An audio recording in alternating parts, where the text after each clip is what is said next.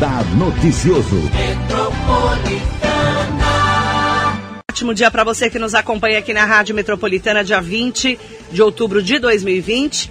Theo Cusatz, nosso colaborador, especialista em gestão de saúde, para atualizarmos os assuntos em destaque da semana. Bom dia, Theo. Muito bom dia, Marilei. Bom dia, amigas, amigos da Rádio Metropolitana que nos acompanham. Firme?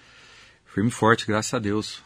Estamos aí, Vamos né? Resistindo. Resistir. Não tem que resistir, Marilei. Eu falo que se a gente sair vivo de 2020, já estamos no lucro. Marilei, só tem um caminho, né, nas dificuldades. É ir para frente. é, isso mesmo. Ir para frente. É, não tem jeito. Tocar em frente. Superar as dificuldades. É isso aí. Tocar em frente. Falar em tocar em frente, tem uma polêmica agora entre o presidente Jair Bolsonaro, É. dizendo que a vacinação contra a Covid-19, né, a doença do novo coronavírus, não será obrigatória. Embora o governo tenha poder para determinar a obrigatoriedade da vacinação, Bolsonaro afirmou que cabe ao Ministério da Saúde definir o Programa Nacional de Imunizações e que já está decidido que a nova vacina não estará entre as obrigatórias. E o governador João Dória disse que sim, vai ser obrigado a se vacinar. É obrigado ou não é, Theo? Marilei, é, nós vivemos numa. Não sou advogado, mas nós vivemos numa, numa num país democrático. É, por mais que a área de medicina é, tenha ganhos é, indiscutíveis com uma vacina que seja aprovada, eu não acredito na obrigação de fazer. É, nós já tivemos alguns casos desse. Veja as próprias campanhas de vacinação no Brasil e no mundo, uma baixa taxa de adesão e as suas consequências dessa baixa taxa de adesão. Então eu não acredito particularmente nessa obrigatoriedade. Vai entrar na sua casa para te vacinar? Vai invadir tua casa? Vai ter um poder de polícia, né, a invasão? Vai ter um decreto para entrar na casa das pessoas? Eu não me recordo de, de, de da medicina ter acontecer isso. Agora, por outro lado, é, as pessoas que. E aí, Marilei, entra de novo, e é importante a gente falar que a gente sempre acaba. Não é nem prevendo, é entendendo algumas situações que vão acontecer. É, eu vou falar que vou vacinar todo mundo. Nós temos 5 milhões já de pacientes é, Covid positivo no Brasil, mais de 5 milhões. É, não há ainda indícios, apesar de ter um ou outro caso, tem mais 260 casos em estudos de possível retransmissão, mas ah, hoje a informação é que não pega duas vezes. Nós não vamos tirar esses 5 milhões de pessoas que já pegaram? Vai vacinar quem já pegou? Não vai ter uma inteligência nessa campanha de vacinação? e os grupos de risco, né? e os grupos de risco. Então, o Ministério da Saúde, nós conversamos com o Dr. Arnaldo Medeiros aqui, que é o, o chefe da, da nacional da campanha de vacinação. É, o Ministério da Saúde é muito bem organizado nas campanhas de vacinação. O governo do estado só obedece o calendário nacional é, e executa com os municípios de uma maneira positiva, né? Os É municípios. porque a vacina chega do governo federal para o governo do estado, de cada estado. Isso, algumas vacinas sim, Algumas outras não. Butantan faz o governo do estado de São Paulo. Certo. Aí o governo do estado que manda para os municípios. Exatamente, ele tem a logística, Logística de, de encaminhar. entrega, né? Mas a- a- as definições dos grupos geralmente é feito pelo Ministério da Saúde. Como o Ministério da Saúde, aquele dia nós entrevistamos, ele já tem, já tem a programação dos grupos prioritários. Não dá para Uhum. vacinar, mesmo que fosse todo mundo, não dá para vacinar 200 milhões de pessoas eh, no mesmo momento. Tem que ter os grupos mais vulneráveis, Uhum. de maiores riscos, e aí vai descendo, como na campanha da gripe, por exemplo. E- Mas voltando à questão da obrigatoriedade, Marilei, eu não acredito que seja fácil eh, superar isso. Das, tem pessoas que têm alguns credos, têm medo, têm fobia de vacina. Agora, Os homeopatas não se vacinam. não, não se vacinam. Eu- sou a favor da vacina, então assim, é, mas vamos entender a cultura de um país de 200 milhões de habitantes. É, obrigar a pessoa a um tratamento, eu não sei nem se a lei permite é isso. Agora, é, quem não se vacinar, qual vai ser a puni vai ter uma punição para quem não se vacinar e ser um transmissor? Porque a, a grande responsabilidade aí, Marilei, você é responsável pela sua saúde. Se você precisar fazer uma cirurgia e não fizer, você é responsável por isso. Se você precisar fazer um exame e não fizer, você é responsável por isso. Você não tem obrigação alguma de aderir a um tratamento e nem de tomar uma vacina. Agora, a partir do momento que você pode ser uma transmissora de doença, aí que nós precisamos entender qual é a sua responsabilidade se você eh, não, não se vacinar para proteger o outro, não a, não a si próprio, né? Acredito que a questão vai ficar nessa. Não é questão tão simplória como está sendo colocada, né? Eu quero até eh, trazer um destaque da segunda onda que está chegando, segundo o alerta do diretor da- de emergências da Organização Mundial da Saúde. E essa segunda onda de coronavírus, qual é, afinal, né, a posição do OMS sobre esse, essa segunda onda, que já, segundo as informações, chegou na Europa? Qual que é a sua análise, olhando assim, de agora para a Europa? Marilei, a Europa, ela, ela, ela teve a, a, o primeiro grande número de casos é, antes do Brasil. É, e a gente sabe que é, errar quando você é, é, acontece uma coisa da primeira vez com você é absolutamente natural. Agora, nós temos a obrigação de entender o que está acontecendo com os outros, a história, para que o Brasil não se repita. O que, que nós é, vislumbramos e aí a gente acompanha que aconteceu na Europa? Principalmente os jovens começaram a sair e voltar para casa. Aí o jovem começou a infectar o idoso, como é, já falamos diversas vezes aqui. Ah, lá na Europa tem algumas linhas radicais de, contra o uso de máscara. Não sei se você recorda alguns, uma, algumas manifestações que uhum. ele rasga a máscara aqui, uhum. só para dizer que é obrigado. Imagina uma, dar vacina, obrigar a vacinar esse pessoal. É. Então tem pessoas contra. E está colhendo o fruto disso. Uhum. Eu não acredito que é segunda onda, eu não acredito nessa questão de onda. Eu, por, até porque não teve uma ausência de número de casos. Você tem lá uma, uma onda que veio, que ela diminuiu e ela pegou força novamente, né? Então não parou, né? Como se fosse um tsunami arrastando, né? O número de casos nunca parou de ter. Então é, é um dado bastante preocupante, mas que é um resultado da saída desgovernada, do resultado de, de não se monitorar e os seus Brasil, cuidados. Qual que é a chance disso acontecer? Marilei, eu vou dizer para você que a gente não consegue explicar o Brasil. Ou os números a gente não, não, é, não são reais. Por quê? Porque a gente vê todos os dias, é multa Verdade. de estabelecimento que está funcionando sem uhum. máscara, é onde você vai tem pessoa que não está nem aí com barulho. É... Não dá para explicar o Brasil. Agora, é, de uma maneira racional, obviamente que se espera um aumento do número de casos, porque está uhum. todo mundo saindo aí. Agora, uma coisa interessante de se notar é que o número de casos graves tem diminuído. Sim. Por mais que tenha aumentado o número de casos, as mortes não têm aumentado proporcionalmente, né? A isso. E também a gente não a letalidade do mundo é, tá baixou, está caindo. Está morrendo menos gente contaminada com a Covid. Isso, exatamente. Mas por quê? A gente também não sabe. Marley, existe uma teoria muito simples, física, hum. que pode ser que justifique é, a quantidade de vírus, talvez, que você. Você teve contato foi com uma pessoa, ela espirrou dire... uma quantidade enorme de vírus foi. É, atingiu o seu, seu organismo. Uhum. É, com o uso de luvas, mesmo que de uma maneira equivocada, e queira ou não lavando a mão, mesmo que não de uma maneira correta, talvez tenha diminuído a carga viral. E talvez a infecção seja mais branda pela quantidade pequena da carga viral. Os exames, a, alguns lugares, com, começaram a quantificar o número de cópias dos vírus. Eu não sei se talvez por, esse, por, essa, por essa a ideia de ver a quantidade de vírus que foi detectada no exame. Uhum. Não significa no organismo, mas é um, é um enfim, um, um início de, de carga viral. É, se isso está relacionado a isso. Ou se esses tratamentos eventualmente precoces estão ajudando a diminuir os casos graves. Então a gente não tem, não tem uma resposta exata, mas é uma, uma notícia é, boa de que os casos graves têm diminuído e os mortes também. O Ministério da Ciência, Tecnologia e Inovações concluiu o estudo clínico com o uso de, do medicamento nitazoxanida em pacientes na fase precoce da Covid-19. Aí, ontem, é uma notícia novíssima que Sim. você mandou para mim. O ministro Marcos Pontes e pesquisadores apresentaram os resultados da pesquisa no Palácio Planalto. É, esse resultado do ensaio clínico é, já é uma, também uma inovação em relação ao tratamento? É uma inovação, Marilei. Vamos, independente de gostos e, e sabores, né? A, é o ministro da Ciência e Tecnologia do Brasil, do governo federal, e anunciou do lado do presidente da República. Então uhum. tem seriedade nisso. No final de setembro já havia uma discussão porque estava avançando para a fase 3 os testes dessa medicação, que é o Anita. Talvez as pessoas que é, estejam no. É, Anita. Aqueles... Também com esse nome, né, Théo? Anita. Anita. Como é que é? Nitazoxanida. Estão chamando de Anita. Isso, é o nome comercial é Anita, tá. né? É um remédio geralmente utilizado em crianças, né, para tratamento de vermes, né, vamos assim dizer. Que é um vermífugo. Que é um vermífugo, né? É, assim como o, a, o outro, o imervectina, que também é um, é um, é um vermífugo. Agora, só que esse passou por uma fase de teste aparentemente bem mais preparada, bem mais científica. Uhum. E, e, já tem uma certa indicação de 95% de, de eficácia uhum. nos casos que leves que acabaram de ser detectados para exatamente inibir a replicação do vírus, para que o, o, vírus não se reproduza, uhum. não se multiplique dentro do organismo e, consequentemente, o, seu, o próprio nosso organismo consegue combater. Um dos grandes efeitos já conhecidos do coronavírus que se agrava, o Marilei, é quando ele tem uma multiplicação grande dentro do organismo e ele começa a fazer como se fosse trombose em pequenos vasos, pulmão, rim, enfim, cérebro. Uhum. E aí a, o nosso organismo tem uma reação. Nosso organismo ele reage a tudo, a uma batida, né, a, uma, uma, a um vírus, a uma bactéria, ele reage, o organismo reage.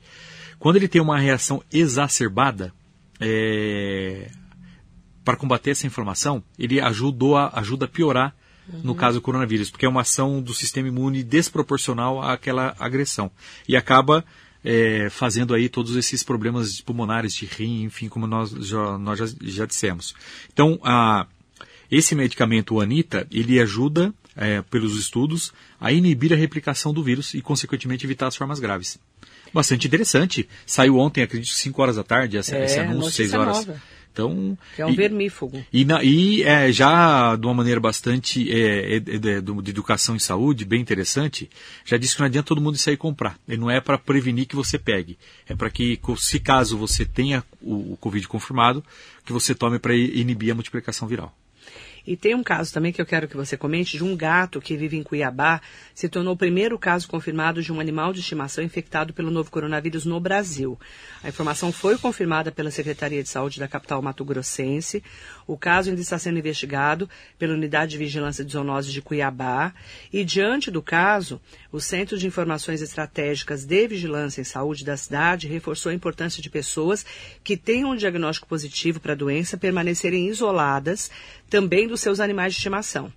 E a gestora, né, do, desse local, né, desse centro de informações estratégicas lá de Cuiabá, lembrou que os gatos podem manifestar a Covid-19, mesmo que praticamente assintomáticos. Mas é um dado importante é importante porque, primeiro, confirmou, foi feito o exame, como é feito no adulto, né, no, nos humanos, no... foi feito no gato, né, um swab. Uhum. É, para ver... cotonete, o né? Cotonete, isso, exatamente, cotonete. Uhum. Agora, é, Marilei, é, será que o gato transmite, os animais transmitem? Aí é, é, é uma situação muito, muito complicada, né? É, existe desde o começo a, aquela história. Gato já não sei porque eu nunca tive gato, né? Mas e você vai passear com o seu cachorro na rua, enfim, de, de, passar um produto que não agrida, óbvio, os animais, uhum. mas na pata para poder evitar contaminação de contato, né? É, agora é, é, um, é um estudo com bastante é, atenção principalmente da capacidade de transmissibilidade. Se puder transmitir, é uma situação bastante complexa. E essa orientação de quem tem animais ficar em casa é para exatamente evitar que talvez faça a transmissão pelo animal também, né? Já que o dono, obviamente, tem que ficar em casa quando está com, com, com Covid. Uma responsabilidade dele e de não transmitir para os outros. Mas uma, é um dado muito preocupante. Até o momento, o presente momento não há, né, Marilei? É informações ainda sobre é, transmissibilidade de animais. Então é um novo campo que se abre aí do coronavírus. É uma boa pergunta. E olha que interessante, a gente está falando da letalidade né, menor da Covid-19 e leva dúvidas sobre os confinamentos, segundo um epidemiologista. Ele é de Stanford. E faltam dados sobre os benefícios das restrições e decisões precisam considerar é, incertas, porque lá na Europa começaram a fechar tudo de novo. Uhum. Então, eles não têm certeza se o confinamento realmente é importante.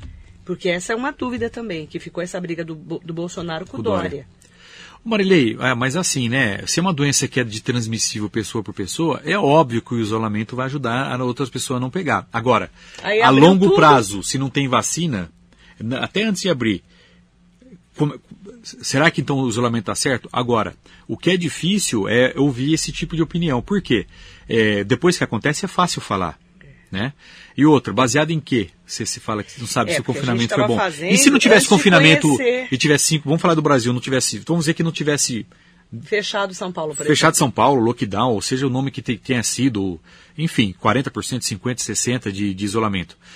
E se não tivesse tido, será que nós teríamos 5 ou 10 milhões de pessoas? Em vez de ter 156 milhões de óbitos, teríamos 300 mil.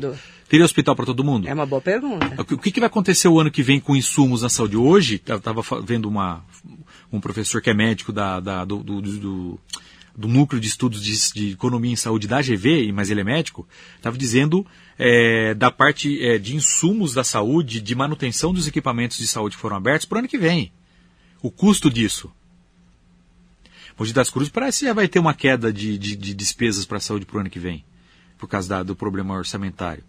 Então, não é, lugar, né? então assim, é, é, não é, é né, Marília, é complicado. Será que o isolamento funciona? Eu, particularmente, dentro de uma doença que se transmite de contato, é, obviamente, quanto mais contato, mais transmissão. É. Então, dizer que agora o confinamento foi bobagem então, mas, é fácil então, falar. Mas aí é fácil falar, É porque fácil. agora já aconteceu. É. Né? Então, o difícil é você prever. E acertar. Exatamente. A própria Organização Mundial de Saúde parece que às vezes está perdida, Marilei. Às vezes ela transmite pelo ar andando, às vezes não transmite mais, ela transmite pelo poluição, não transmite mais. É nova, é uma doença nova. Não dá pra gente ter Tem que ter muita certeza. responsabilidade na- nas certeza. opiniões, né? A Marina Omura Matsumoto, bom dia. Bom dia para Eduardo Brandão. Manda bom dia para Samara Grimber, Alexandre Platon. É, é verdade. Tem gente que tem soro positivo e nem por isso se cuida e coloca em risco os outros. Que é o problema da conscientização, né, Samara? É um, um perigo. Sim. Muita gente que sabe que está com Covid está por aí. Não tá nem aí com o barulho. Esse é muito grave. É, E aí é responsabilidade né, da pessoa. sim. Helena Lopes, bom dia. Eu tenho medo de tomar essa vacina, sendo obrigatório ou não, eu não tomo mesmo, ela falou. Espero que todo mundo tomar para ver o resultado. Helena Marilei, está falando. uma dúvida que eu particularmente tenho, que É. talvez você, acredito que você não tenha resposta, mas é uma pergunta para se fazer talvez ao governo do estado, Hum. é, é como é que nós vamos lançar uma vacina aqui de origem de um país, que é a China, se lá eles também não, não autorizaram a vacinação? E o Ministério da Saúde não precisa autorizar? Não, não, sim, tem que passar pela Anvisa, pelo Sim. menos os caminhos normais sim, né? Não sei o que vai acontecer aqui por causa Sim. dessa politização. Sim. Mas na China, Entendi, lá não foi liberado. lá que desenvolveu, por que, que lá não foi liberado e, E nós vamos vai? liberar antes deles? Boa pergunta. Uma pergunta para se fazer. Né? Se está tão consolidada, por que, que não começou a vacinar na China? Boa pergunta. Né? É uma questão de, de, de proteção. E tomara que lá com- comece logo para a gente começar aqui também. Mas, ué, se, se, se eu estou criando uma vacina, eu não vacino nem a minha população, o meu povo, como é que eu vou começar a vacinar outro? Tem muita gente perguntando. Talvez isso. tenha resposta e eu não tenha Não, acompanhado, e, né? Não, e, todo, e tem muita gente falando é, que em relação a isso, desse medo que você está falando, Uhum. né, dessas dúvidas, não vai tomar vacina. Vai esperar os outros tomarem primeiro. Uhum. Que a gente chama de cobaia, né? Os primeiros. É, é. Mas, por exemplo, Malei, se o Ministério da Saúde autorizar, por exemplo, eu tenho, se a gente precisa acreditar nas nossas autoridades, eu particularmente tomaria tranquilamente. Se o Ministério da Saúde autorizar. Mas quando fica nessa politização e quando um lugar desenvolve, mas não aplica na sua própria. População. É uma coisa você fizer uma comida na sua casa e você não come a tua comida. É, aí eu falo, come aqui. come Theo. aqui, é, é, mas eu não Come, quero. É. mas eu não vou comer. É. É, a mesma coisa. Não é estranho? Exatamente, exatamente. Tem isso. sentido? Não faz sentido. É. Não faz sentido. Neuza Miranda, bom dia. Bom dia também para a Tília Greco. Ela falando também da vacina. É, é, e é uma dúvida que tá, todo mundo tá em relação a essa vacina. Flávio Ferreira Matos, bom dia Marilei. Bom dia, né, pro, ele põe Marcelo aqui. Hoje já existe uma obrigatoriedade indi- indireta há anos, quando as escolas e outras instituições obrigam a carteirinha de vacinação para as matrículas anuais. A conscientização é o caminho democrático, o Flávio está falando. O Flávio, bom dia. Na verdade, não existe. A Mogi das Cruzes fez recentemente uma legislação, não sei se era do, do vereador Lino, de associar a matrícula na creche do calendário vacinal em dia. Eu não sei como é que ficou essa lei, se está valendo, por exemplo, para Mogi ou não. Mas não existe uma obrigatoriedade Em nível nacional. nível nacional. Tanto que as coberturas. Ah, até acabou de ter uma vacinação de reforço agora. É. Uma campanha de vacinação. Então, é, não é ainda obrigatória, da obrigação, não. Os, os homeopatas criam as crianças sem vacinar. Uhum. Então, Demiciana, é verdade, o meu pata não vacina, filho. é. Demiciana Aquino, é, Carlão Serralheiro, Roseli Soares, Rosemara Camargo, bom dia. Mandar bom dia também para Neuza Camargo aqui sempre com a gente. Aproveitar também para mandar um bom dia para o Alexandre Jimenez, também conversando aqui conosco. E é importante a gente poder falar sobre isso, porque tem muitas pessoas é, que, não, que não querem se vacinar, que são anti-vacinas, né? Aí é diferente de você falar da de que pessoa que não quer se vacinar e das fake news sobre as vacinas, né? Exatamente. Porque tem muita mentira. Lembra da- que tinha uma, uma fake news sobre a vacina da. que causava Down? Síndrome de Down? É, não vou me recordar qual vacina era agora. Enfim, tanto assunto. Mas que se espalhou uma fake news dizendo que poderia desenvolver. E as pessoas não vacinaram. Mas são, são coisas diferentes. Uma coisa é você receber uma vacina, sem comprovação, sem o ok do Ministério da Saúde. Uhum. A outra é o Ministério dar ok, todo mundo estar coeso, né? Todo mundo muito seguros disso e as pessoas não se vacinarem. Isso. Eu acredito que são dois, são duas situações bem Diferentes. diferentes. é. Sônia Maria Cardoso, de- do Monte Moderno, Vandinho de Bras Cubas, Renato Borges, Fernando Najar, Vera Silvério. É, ah, o Roberto Borges pôs assim, Theo, é verdade que quem tem sangue tipo O tem mais defesa contra o vírus? Olha, bom dia. Primeiro, quero dar um bom dia a todos vocês. Ah, existe alguns estudos, existe estudo de tudo, Roberto, de tipo de sangue versus gravidade. Então pegam lá 100 pessoas que tiveram Covid grave estudaram tipos de sangue e bateu nesses estudos um, um caso menos grave no tipo O, que eu não vou me recor- recor- recordar que é. Você está falando deve ser isso, que eu não me lembro qual tipo sanguíneo é. Mas tá Que aparentemente estudando. tem mais proteção. Aí tem um outro estudo que dizem que em, é, em homens o, o, a, os formas graves são mais acentuadas do que nas mulheres. Então tão- tem muitos estudos de todos nós mesmos lá no, no Hospital Santa Maria, nós começamos a estudar o, o, o Existem exames básicos, porque uma coisa é você fazer num hospital privado, mas você tem todo tipo de exame. Paciente com suspeita faz tomografia, exame de laboratório e faz o, o- o teste do cotonete. Esse é o padrão ouro.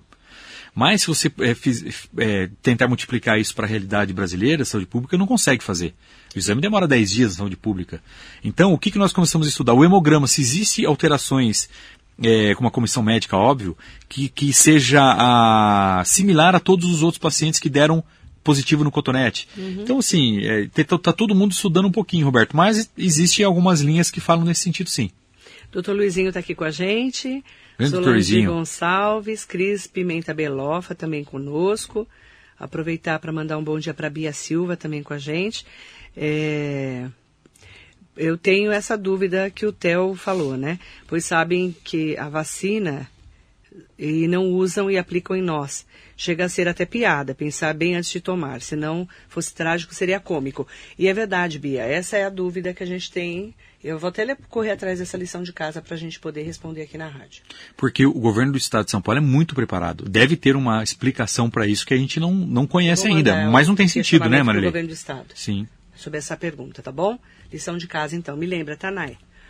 Té, obrigada pela participação especial. Agradecer a todos que participaram junto com a gente aqui hoje na Metropolitana, nas nossas redes sociais também. Obrigado a você, Marilei. Obrigado a todos que faz essa terça-feira tão gostosa, né? Sente falta dessa aproximação, discutir os assuntos de grande... E falar o que está acontecendo no dia a dia. E nos né? atualizarmos junto, Nos né? atualizarmos. Isso, muito obrigado. Obrigado a você, Marilei. Obrigado a todos. Uma ótima, uma ótima semana. Obrigada, gente. Muito bom dia.